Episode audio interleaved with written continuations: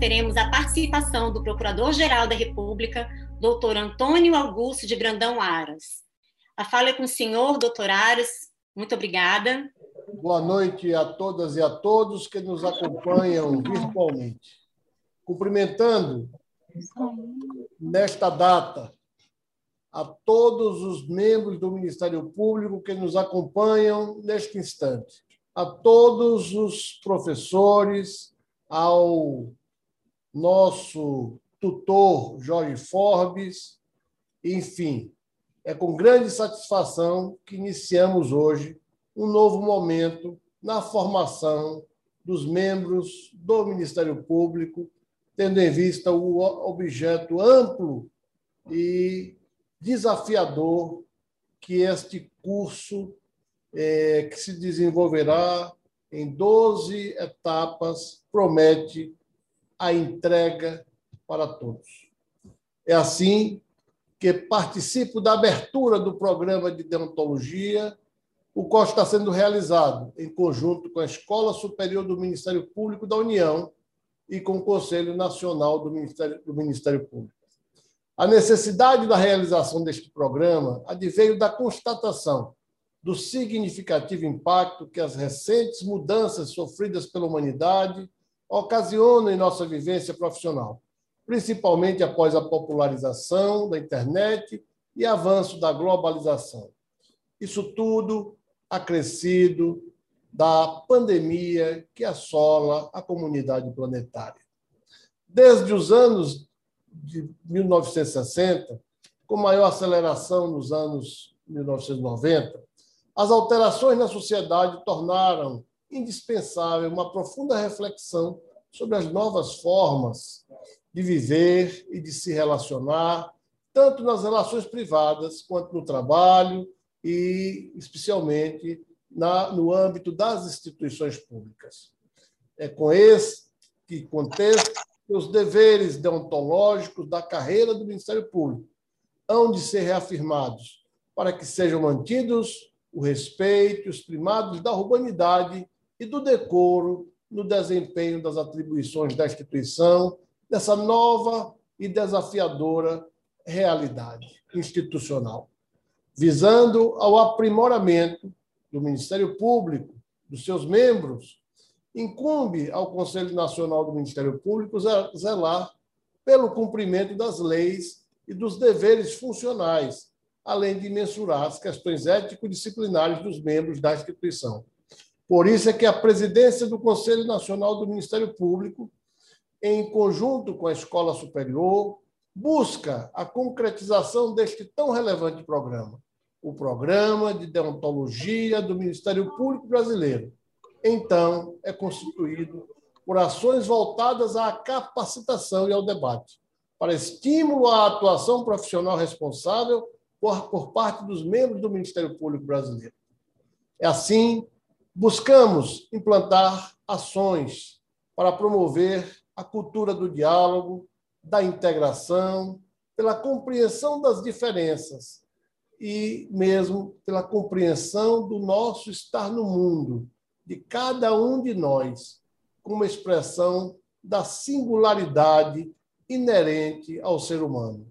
Para a realização das mencionadas ações de capacitação, em razão de sua notória e singular expertise quanto à temática a ser desenvolvida, buscamos a tutoria do médico psiquiatra e psicanalista, professor Dr. Jorge Forbes, um nome reconhecido pela sua notoriedade e a sua qualificação técnica, que muito honra neste momento, não só fazer parte deste grande trabalho para o Ministério Público brasileiro, mas também para o Brasil, dada a sua projeção, não só no âmbito do nosso território, mas para além das fronteiras, onde é um profissional reconhecido internacionalmente. Sua atuação dedica-se especialmente à psicanálise do século XXI, própria aos novos impasses do homem pós-moderno e aos sintomas, eu diria, aos sinais da atualidade que projetam sintomas da nossa psique. E assim é que buscamos promover a reflexão acerca da responsabilidade do indivíduo por suas escolhas, nos mais diversos âmbitos da vida contemporânea, especialmente no âmbito do trabalho, na vida em sociedade e também, por que não dizer, no âmbito da própria família, que é quando o indivíduo se realiza com o resultado do seu labor cotidiano. Já dizia os antigos, cuja remissão mais distante dos livros que encontrei, em Exíodo, Dias de Trabalho, consagra o sucesso desde 800 anos antes de Cristo, aquela velha máxima adotada por São Bento no século IV. Ora et labora, oração e trabalho. É o segredo da realização do ser humano e é uma, um axioma atemporal.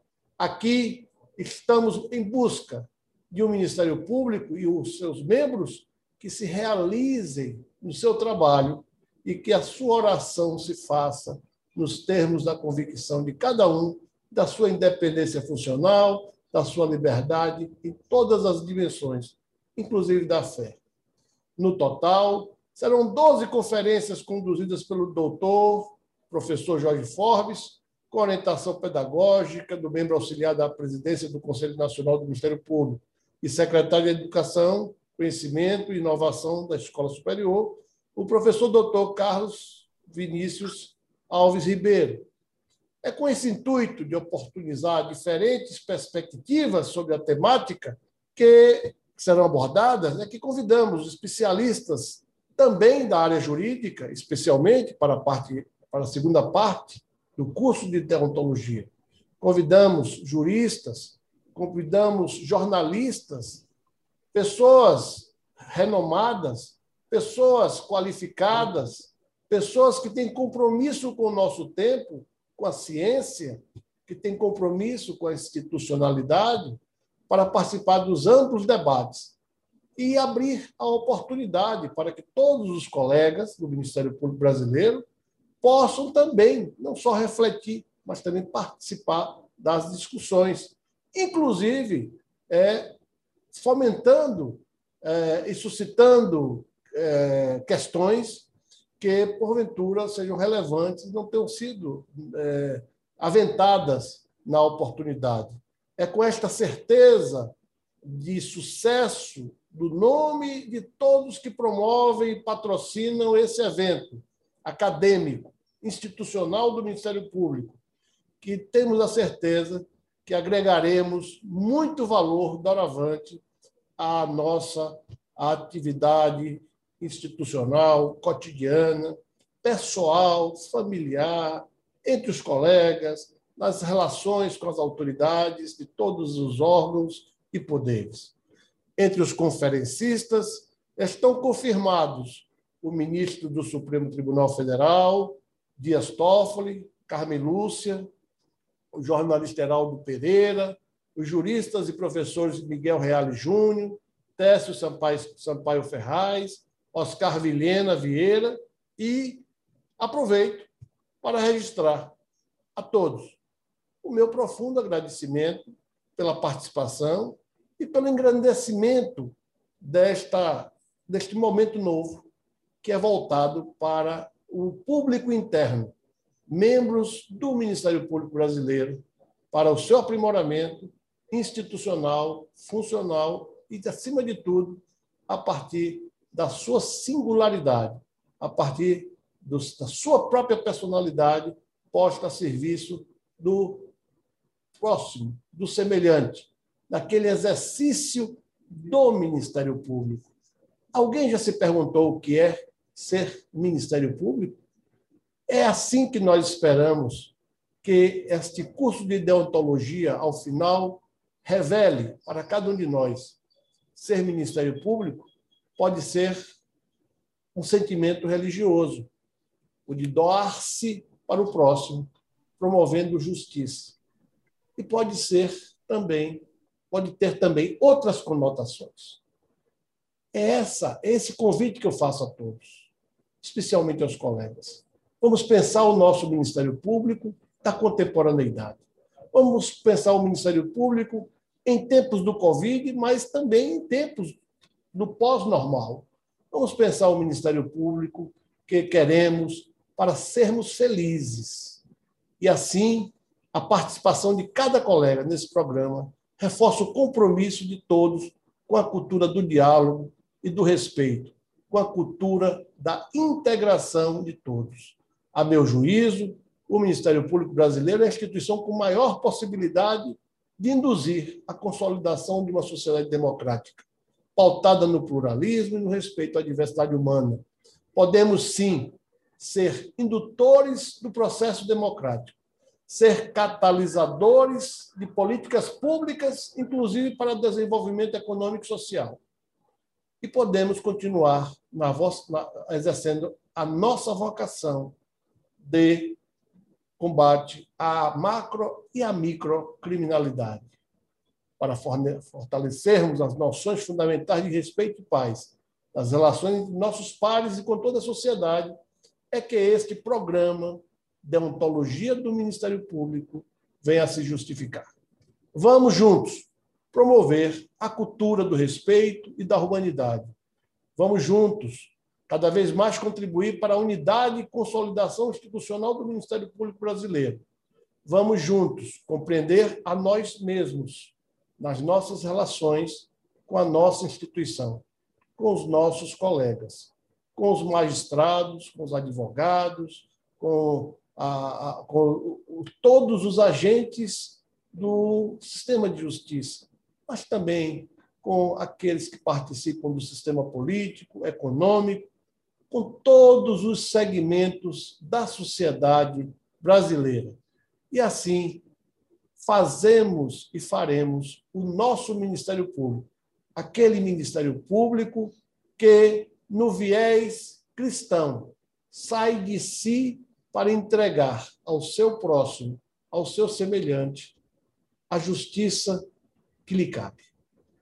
Meus caros colegas, amigos, servidores do Ministério Público que também nos acompanham e nos auxiliam nesse instante, ao professor Jorge Forbes e a todos os demais professores que irão contribuir com este momento, a todos os meus colegas, nossos colegas, ao professor Carlos Vinícius Alves Ribeiro, o meu muito obrigado, porque eu sei que hoje começamos uma grande tarefa que se inicia, mas não há de ser concluída jamais. Até porque, para parodiando o grande filósofo grego Sócrates, uma vida sem reflexão não merece ser vivida. O programa de deontologia do Ministério Público Brasileiro é um convite à reflexão de cada um dos seus membros em derredor de si mesmo, do seu ambiente familiar, do seu ambiente social e da sua postura perante a vida, o seu modo de estar no mundo e perante a nossa instituição que acolhe a todos nós e que faz de nós indivíduos em construção e voltados para a busca da felicidade através deste trabalho sagrado que é fazer o seu Ministério Público. Muito obrigado a todos e estaremos aqui juntos, privando da alegria e da companhia das grandes aulas, dos grandes debates que haveremos de travar todos em conjunto, como manda o Ministério Público. Diálogo, integração, reflexão, entrega. Entrega de si ao outro. Muito obrigado a todos. Obrigada, doutor Aras, pela fala, obrigada pelas palavras. Bom, eu vou então apresentar o professor doutor Jorge Forbes para começar a conferência dessa noite, cujo nome é Ser humano não é ser natural. Doutor Forbes, o doutor Forbes é psicanalista, médico psiquiatra e doutor em psicanálise e em ciências. Além disso, ele é diretor da Clínica de Psicanálise do Centro de Genoma Humano da USP. Ele é ainda escritor, o livro dele, chamado Inconsciente e Responsabilidade, ganhou o prêmio Jabuti em 2013. Bom, é, vou passar a fala para o professor.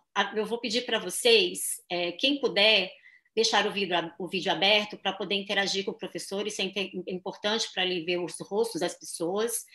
E vou pedir também que quem quiser mandar perguntas para o professor Jorge, pode colocar aqui no chat, onde a Elisa vai colher as, as perguntas, as dúvidas, e no final a gente vai ter um tempo de debate, né? Então, respeitando aí o nosso limite do horário às 20 horas, respeitando a agenda das pessoas, o professor Jorge vai é, fazer a explanação dele, e no final a gente vai ter um tempo de interação, tá? Então, a Elisa está no chat para poder colher as dúvidas de vocês. Professor, boa noite, a fala é sua. Boa noite, Lígia Maria, boa noite e muito obrigado por sua apresentação, muito obrigado em seu nome a todos os, os servidores da Escola Superior do Ministério Público da União. Muito obrigado, um obrigado muito especial ao nosso Procurador-Geral da República, doutor Augusto Aras, por essa belíssima introdução, introdução ao tema. Eu me sinto muito feliz de participar desse momento do Ministério Público Brasileiro, dessas questões que foram levantadas. Me sinto completamente em harmonia e com essa discussão, porque uma coisa que nós todos temos em comum é a mudança tsunâmica que estamos vivendo nos últimos 30, 40 anos. Essa mudança faz com que a gente não saiba mais muita coisa do como é que nós somos, como é que a gente trabalha, como é que a gente funciona. Do nascimento à morte, tudo mudou. E eu tenho me preocupado muito com essas questões, e isso necessariamente leva a mudanças éticas, daí a deontologia no nome desse curso, que nós vamos poder abordar nessas 12 reuniões, nesses três meses que a gente vai passar junto. Queria agradecer também muito especialmente ao professor, ao doutor Carlos Vinícius Ribeiro, que com quem eu tive um contato uh, muito intenso nesse tempo de preparação do curso, que nós, com muito carinho, doutor Aras, doutor Carlos Vinícius e eu, trilhamos nesses últimos meses, em vários fins de semana de debate, para encontrar qual a melhor forma que a gente poderia imaginar, esperando que vocês concordem que a gente pensou alguma boa forma, né, para esse debate que a gente inicia hoje, nessa primeira ação que o doutor Aras anunciou. O, já foi falado, mas eu gostaria de, de falar uma palavrinha a mais sobre, então, a forma que o doutor Aras, o doutor Carlos Vinícius e eu chegamos nesse curso. É um curso dividido em duas partes seis primeiras reuniões comigo, sempre na terça-feira, às seis horas da tarde, e seis segundas reuniões com que eu vou que eu vou fazer referência já já, sempre no mesmo horário e sempre no mesmo dia da semana, em sequência. No que me cabe, eu reservei as três primeiras reuniões para conceituar desde a coisa mais elementar, o que é um ser humano. A reunião de hoje eu daria o nome de ser humano não é ser natural e, e, e gostaria de trazer elementos para sustentar isso nas três primeiras reuniões. E as três segundas reuniões, falar sobre o prático que é a, como a nossa vida mudou do nascimento à morte. Nascimento a gente programa, morte a gente encomenda. Quem é que poderia pensar que morte virá cardápio?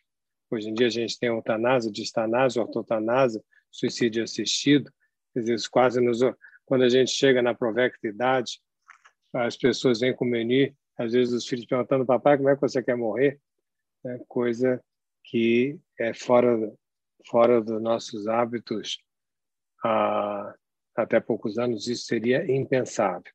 Enfim, nós estamos numa nova época, numa nova, um novo momento que eu chamo de, poderíamos chamar de pós-modernidade. Eu prefiro o termo Terra 2, por uma série de razões que eu não vou falar agora aqui mas acho, acho que engloba melhor o que a gente está vivendo. Nós estamos num novo planeta, nós estamos num novo planeta, e se a gente não aprender a legitimar esse planeta, nós vamos ter ações, usar velhos remédios para novos sintomas e vamos estar em descompasso com as possibilidades que esse tempo nos dá. Em seguida, essas minhas seis primeiras conversas, eu pedi para seis pessoas muito conhecidas, que já foram citadas pelos Araras, e muito amigas, que fizessem cada uma delas uma pergunta a vocês do Ministério Público. Desde a primeira reunião que a gente deve ter, se deverá ser com a ministra Carmen Lúcia, ela levanta a pergunta, como vocês já devem ter visto no programa, o que numa democracia atual pode se esperar de vocês? Veja, uma pergunta muito direta, né? O que numa democracia atual pode, esperar, pode se esperar de vocês? Doutor Aras acabou de falar, por exemplo, o Ministério Público é, se deve esperar, em primeiro lugar, do Ministério Público a sustentação da democracia. Portanto, teremos um bom debate. Em seguida, o professor Miguel Harry Júnior pergunta: é necessário uma lei de defesa do Estado Democrático de Direito?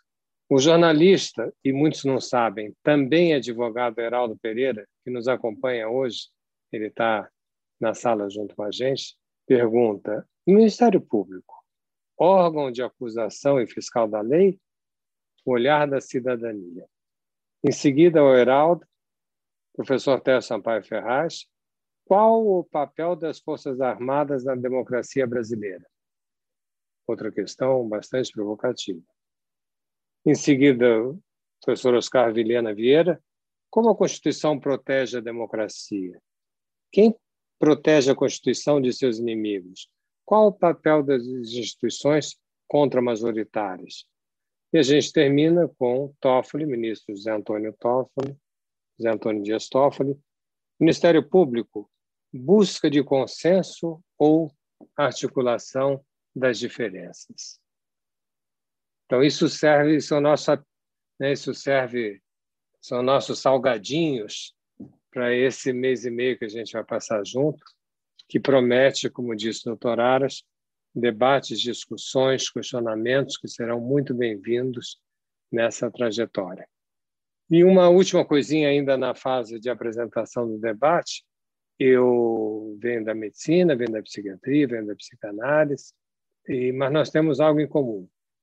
Primeiro, queria dizer para vocês que Freud ficou em dúvida se ia ser advogado ou ia ser médico.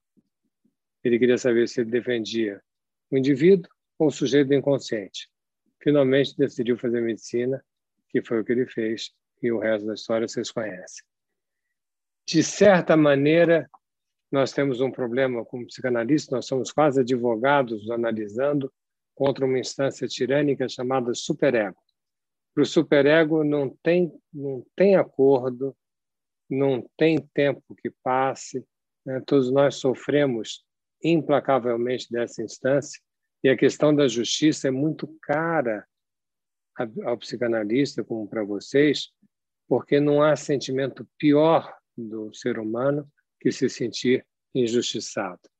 É um sentimento que acaba com a vida da pessoa, de se sentir injustiçado ou de cometer uma injustiça. Então, vamos ter também a ocasião de falar isso, mas eu gostaria de dizer da minha simpatia, no sentido do, da paixão conjunta que tenho com vocês, se não da mesma formação escolar, da mesma formação clínica, no sentido de se debruçar sobre essa questão né, de se inclinar sobre essa questão uh, do ser humano. Eu tentei trazer para vocês algo mais simples possível. Eu queria fazer uma homenagem ao João Gilberto. Me lembro quando João Gilberto ficava a noite inteira cantando Maria Ninguém, procurando refinar ao máximo né, as notas mais essenciais daquela música maravilhosa e da forma que ele a cantava. E isso ele fazia com várias outras canções também. Eu fiquei me perguntando o que, que eu posso levar de mais fundamental para que procuradores e promotores possam entender do ponto de vista filosófico, do ponto de vista psicanalítico, qual é a visão do ser humano pelo que é que nós passamos e como é que qual é a mudança ética essencial desses tempos atuais. Hoje vai ser uma primeira pincelada nessa ética que esse tema vai prosseguir nas próximas reuniões. Então, a primeira coisa que eu gostaria de mostrar para vocês é, seria um primeiro slide, por favor. Eu queria discutir com vocês o título que eu dei nessa nossa reunião: Ser humano não é ser natural. É uma frase equívoca, como vocês estão vendo. De que maneira a gente pode ler essa frase? Se eu puser a palavra um, se eu disser ser humano não é um ser natural, fica evidente para todos que eu estou afirmando que existe uma diferença entre o ser humano e todos os animais. Os animais são naturais e o ser humano não é um ser natural. Isso é evidente? Nem um pouco evidente. Pode ser evidente o que eu estou dizendo, mas na nossa vida, no dia a dia, nós nos tomamos com frequência como seres naturais. Tão naturais quanto uma abelha, uma girafa, um cavalo. Nós achamos que nós somos naturais. Isso nos leva, por exemplo, aí na praia, e uma praia famosa pelos seus vendedores de sanduíche, são as praias de, do Rio de Janeiro, tem sempre alguém passando, berrando, sanduíche natural, sanduíche natural. E alguém numa esteira se levanta e diz assim: Eu quero um sanduíche natural. E outro diz: Mas você vai comer um sanduíche nesse calor de 40 graus? Você vai se arriscar? Não, o sanduíche é natural. Portanto, eu tenho uma conaturalidade com o sanduíche. A pessoa que defende essa ideia se esquece que bactérias, vírus, vermes em geral são igualmente naturais. E o que o sanduíche natural não é conatural conosco. E que um problema intestinal está quase prometido a partir daquele sanduíche natural ou do espetinho de camarão exposto à areia carioca de 42 graus do verão. Mas nós achamos uma certa acomodação na ideia de ser natural. Segunda ideia dessa frase é ser humano não é ser natural. É no sentido de alguém falar para o outro: Ô oh, rapaz, seja mais natural. Ô oh, menina, queria mais naturalidade sua. Não, não gosto desse, dessa maquiagem. Eu queria saber qual é o cerne de você mesmo. Fica a pergunta: nós podemos saber qual é o cerne da gente mesmo? Ou se o ser humano não é natural, nós, portanto, nós não podemos ser naturais no sentido de termos uma verdade fixa e estável. Eu estou dando um passinho a mais, né? E não gostaria que a gente se perdesse.